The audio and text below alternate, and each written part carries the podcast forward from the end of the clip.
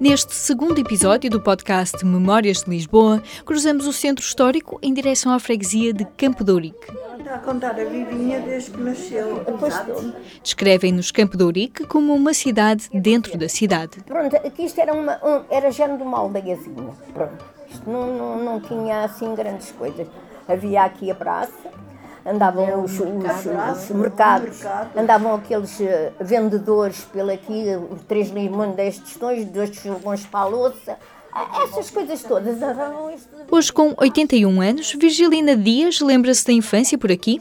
Naquele tempo não havia dinheiro para nada, filha. Tínhamos que ir para a sopa do Barroso. Era uma senhora da Santa Casa também. Mandavam, tínhamos umas senhas e a gente ia com aquela senha, conforme as pessoas que eles tinham, eles davam as sopas e davam pão. A gente éramos miúdos, muitas das vezes chegávamos a casa já com um pão comido. Todo o dia já não comíamos pão porque era para os outros que, tinham, que estavam em casa, porque ganhava-se pouquinho. Elas, pronto, as pessoas também viviam mal. Andávamos na pedincha. Muitas das vezes andávamos a pedir pão, outras vezes andávamos a coisa.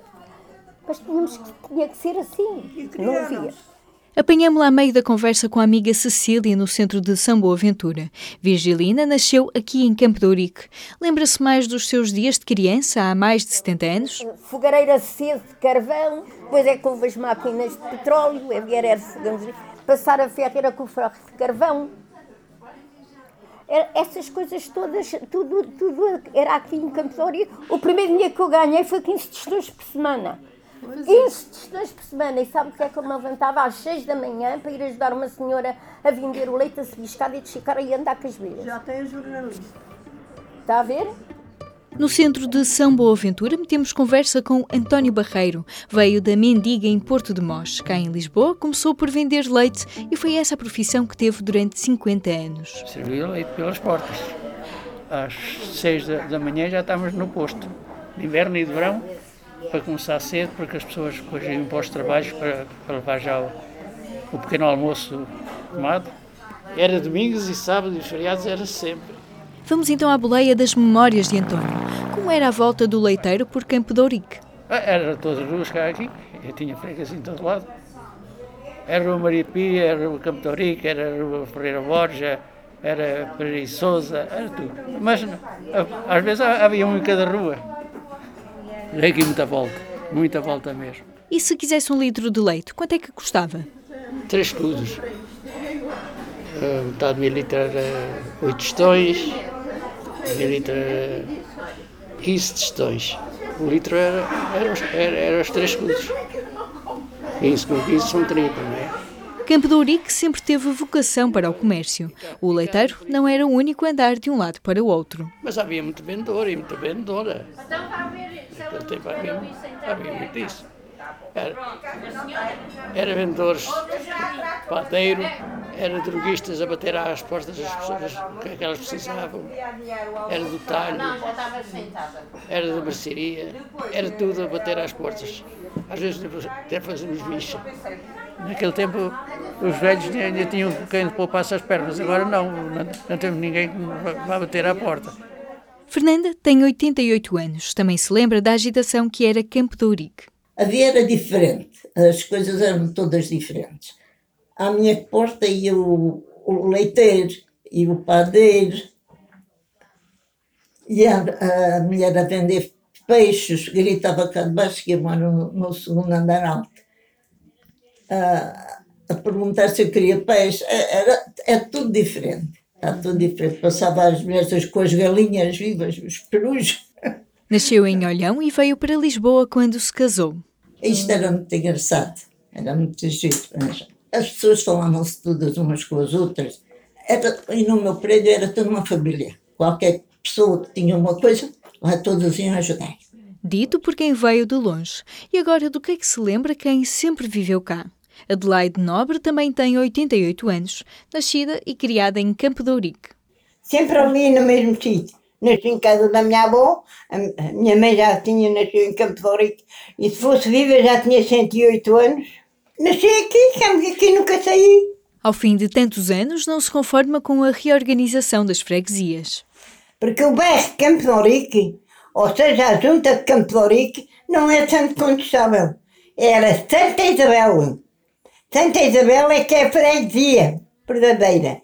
Porque Campo de Ourique, a junta de Santo Condestável, não existia. Está as duas numa só. Não existia. O centro de dia onde encontramos Adelaide fica mesmo ao lado da Igreja do Santo Condestável, onde já existiu uma fábrica de telha.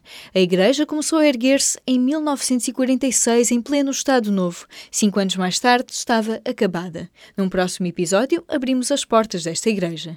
Mas para já fazemos uma pausa para lanchar. Como eram os cafés e pastelarias em Campo de Ourique, Dona Adelaide? O café mais, mais antigo está aqui, era na rua Fora Borges, ó, à esquina da Saraiva de Carvalho, que era a vencedora. E é na rua Saraiva ao Canas. E eu ia mais à, à padaria, onde eu gosto mais, que é a minha padaria preferida, Panificação Mecânica, que tem cento e tal anos. É a padaria mais antiga de Lisboa. E sabe o que é que eu sei? Porque há, há, há um ano veio o Correio da Manhã, as lojas mais antigas de Lisboa. E depois mais adiante vinha onde é que era a padaria mais antiga de Lisboa, Panificação Mecânica. Silva Carvalho com a rua de Campo de Ourique, para a esquina. E o que é que a Adelaide gostava de ir lá comer?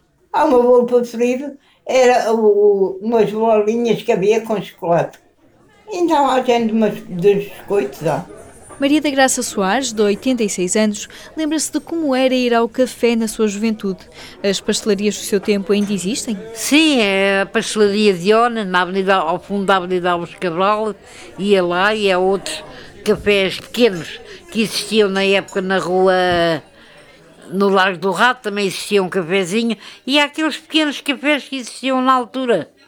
Tenho uma ideia das ruas, das pastelarias, porque eram, para nós eram sítios mágicos, onde a gente se reunia, mas não podia falar, vinha logo o empregado, ah, tenham cuidado que andam aí, ah, vocês tenham cuidado. Outros tempos, felizmente. E lembra-se do Café Latino? Sim, café latino que era em Campo de Ourique, na rua Ferreira Borges, era um café muito frequentado naquela altura, iam lá vários fadistas cantar, e era um café que tinha realmente grande audiência. E o Gigante? O Gigante, que era um, um grande café naquele tempo, o Gigante era um café muito bem frequentado, normalmente funcionários públicos, era frequentado por funcionalismo, homens. Senhoras iam há poucas. Da Aloma também se lembra, com certeza. A Loma, sim senhor, que ainda hoje existe. A Loma era um café que servia tipo um lanche jantarado, as pessoas saíam do serviço e iam ali comer, as senhoras dos Correios e de vários pontos. Fica aberto o apetite para um dos próximos episódios do podcast Memórias de Lisboa. Oh, vamos Nós somos o casalinho no Jardim da Parada, que somos o casalinho mais antigo do jardim. Rosete e Alberto Capelo, ele nascido em Campo de Ourique, ela em Vila Real. Estão juntos há mais de 60 anos e nunca se separam. A gente dá uma volta, para ali um bocadinho para ver as crianças, todos os dias de manhã e de tarde. Agora não fui para lá, estava à espera de vocês. Desde sempre que Campo de Ourique tem um parque onde se junta toda a gente. Dizem que vão ao Jardim da Parada, mas o Sr. Alberto trata logo de corrigir. O nome do Jardim da Parada é o Teófilo Braga.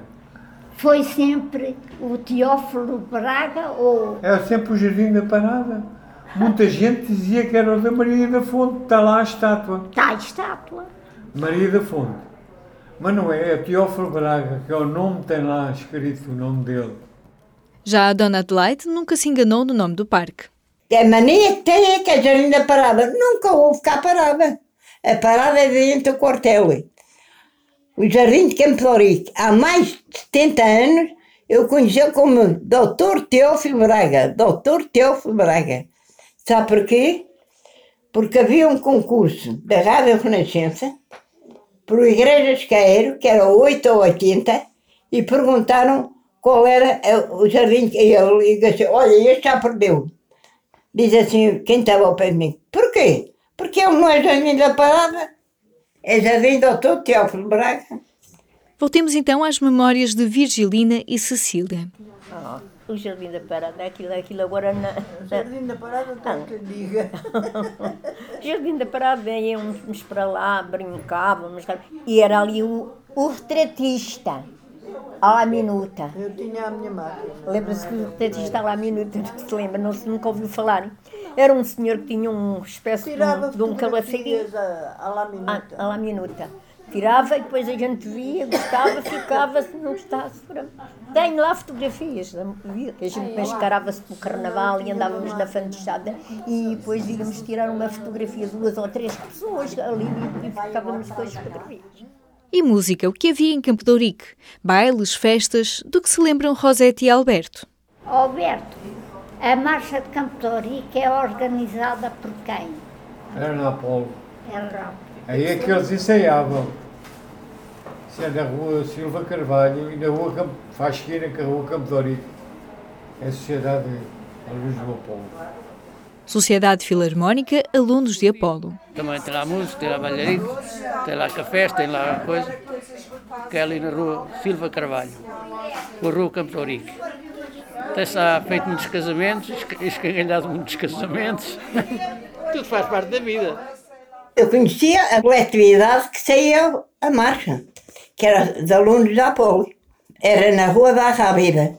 E agora, ultimamente, passou a ser na Rua Silva Carvalho, que é por cima da padaria da panificação mecânica.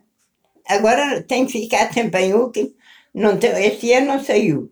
É o que nos contam António e Adelaide. Já a Rosete confessa que com a idade não há tanta disposição para acompanhar as festas. Eu e o meu marido, ele é assim para mim.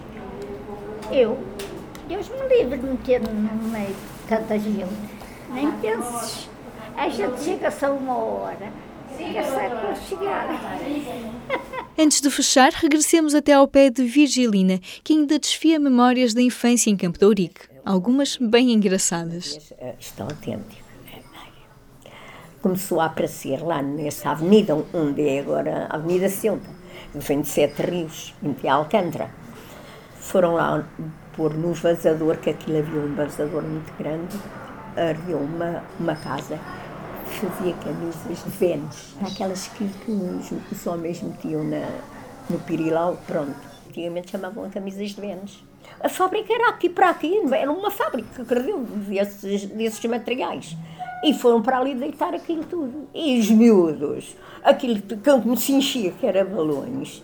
Mas a, a- gente sabia lá o que era aquilo, e era era tudo cheio de balões. E depois, depois estas pessoas que sabiam, diziam, não tem mais nada.